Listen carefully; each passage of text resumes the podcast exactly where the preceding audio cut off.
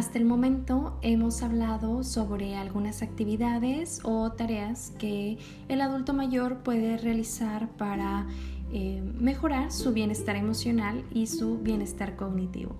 Sin embargo, bueno, podemos preguntarnos cómo cambia esto durante una pandemia. Si bien es cierto que hablábamos de que la socialización era fundamental, de que es importante integrarte en grupos, ¿Cómo lo hacemos en este momento donde se nos dice que hay que practicar un distanciamiento social y que precisamente eh, debe darse entre y para eh, hacia los grupos vulnerables? ¿no? Estas características eh, van dirigidas principalmente a esta población.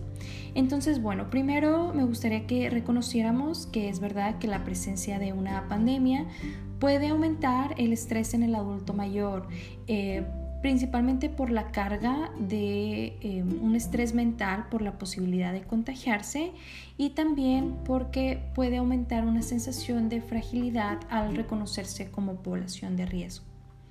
Entonces, este aislamiento social que es necesario para la cuarentena puede interferir en las redes de apoyo con las cuales cuenta el adulto mayor y esto es porque el contacto social se modificó totalmente o en su mayoría a un formato tecnológico en el que, bueno, muchos de ellos no se habían incorporado previamente. Aquí, de hecho, algunos especialistas mencionan que debido al poco uso de tecnología de nuestros adultos mayores, eh, el poco uso de tecnología para comunicarse, pues puede incrementar esa sensación de soledad. Entonces, aquí me gustaría que tomáramos en cuenta algunos puntos.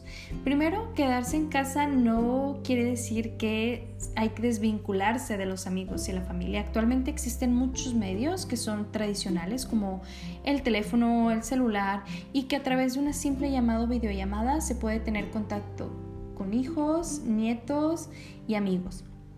Se ha dicho que de dos a tres veces por semana puede hacer una gran diferencia y esto aplica también para aquellos adultos mayores que viven en instituciones. Actualmente tienen la oportunidad también de tener contacto a distancia y sirve para pues conocer su situación actual y sobre todo hacerlos sentir acompañados en la cuarentena. Incluso me ha tocado ver algunos, algunas familias que a distancia le han enseñado a sus adultos mayores a utilizar aplicaciones o cómo manejar las videollamadas entonces, bueno, la familia y los amigos eh, pueden realizar eh, un acompañamiento y resultan un sostén social y afectivo, aunque sea a la distancia. Es importante preguntarle cómo se siente, cómo su rutina ha cambiado y qué cosas está haciendo para sobrellevar esta situación también. Además de esto, pues quedarse en casa eh, supone también el mantener una movilidad, una condición física, una capacidad funcional y para esto pues es necesario alimentarse saludablemente, y en otros casos, cuando es posible, pues también promover algunas actividades eh, físicas eh, donde, bueno, sean permitidas en la localidad, que no sean una cuestión de riesgo, pero puede ir desde caminar en patios cerrados, tomar el sol, jugar algún deporte o hay algunos que, que practican yoga. Todas estas actividades pueden beneficiar también al adulto mayor. Y en la parte cognitiva, pues no necesariamente tiene que haber una pasividad. También podemos estimular con actividades que promuevan el recuerdo, el lenguaje y algunas otras como la música, la lectura y la escritura, pues también habrán de apoyar en esta estimulación cognitiva. Entonces, este contexto de pandemia también está promoviendo o está otorgando a los adultos mayores a poder tener un mayor ejercicio de su autonomía y de su autocuidado. Y esto es un punto clave que beneficia el envejecimiento activo.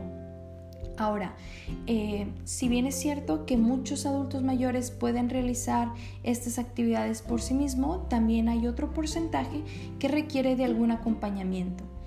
En este caso hay algunos adultos mayores que requieren algún cuidador, ya sea de tiempo completo o de tiempo parcial. Hay un cuidador que puede estar desde lejos o hay un cuidador que eh, permanece en la casa. Independientemente del tipo de cuidado que ellos requieran, es importante considerar también algunas características. Primero saber eh, ¿Qué es lo que está sucediendo? ¿Qué es lo que tiene el adulto mayor por lo cual requiere un cuidado? ¿Y por qué mencionamos esto? Muchas veces confundimos el envejecimiento normal con el envejecimiento patológico, que ya estaría un poco más ligado a un deterioro cognitivo. Muchas veces eh, creemos que ciertas conductas o ciertos patrones, incluso hasta en la memoria, se dan por cuestiones meras del envejecimiento normal. Entonces, primero tengo que visualizar cómo es el adulto mayor, qué está presentando y si veo que hay algo que me llama la atención, cuál es el seguimiento médico que le estoy dando a eso. Sí es importante obtener una evaluación y un diagnóstico. Una vez que hemos detectado algo, el diagnóstico va a ser fundamental y sobre todo sabemos que en las cuestiones neurodegenerativas resulta eh, o da un mejor pronóstico el diagnóstico temprano.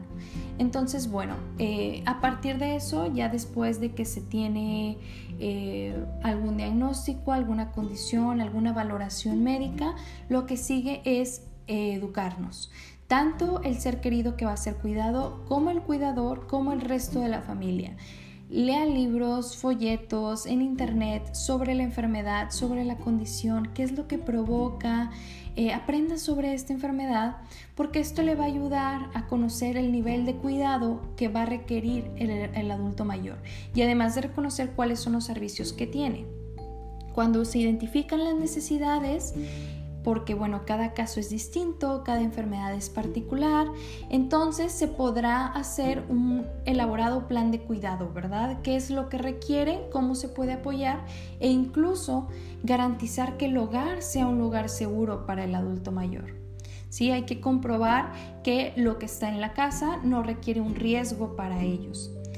Y el plan de cuidado puede ir desde una eh, ciertas tareas o ciertos recursos que nosotros les vamos a brindar en casa hasta ya el seguimiento médico o el seguimiento neuropsicológico eh, particular para cada uno.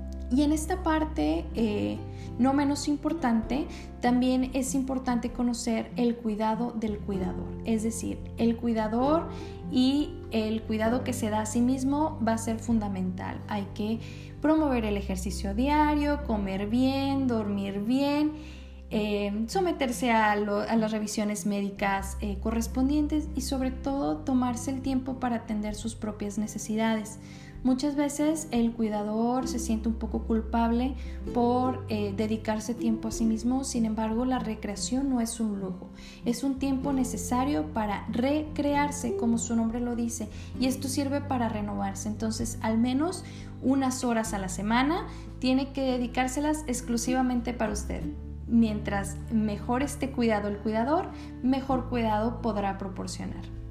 Independientemente de cuál sea el caso, tanto si es un adulto mayor quien aplicará estas recomendaciones en sí mismo o si bien un cuidador habrá de acompañarlo, hay que recordar que esto debe verse como una etapa de maduración del ser humano, porque vivir es justamente eso, es crecer y cambiar, y envejecer es todo un arte.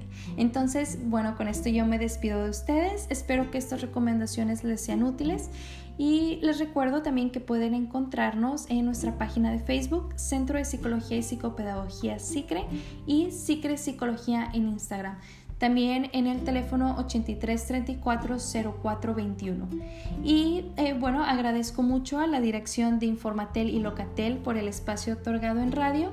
Muchas gracias y hasta pronto.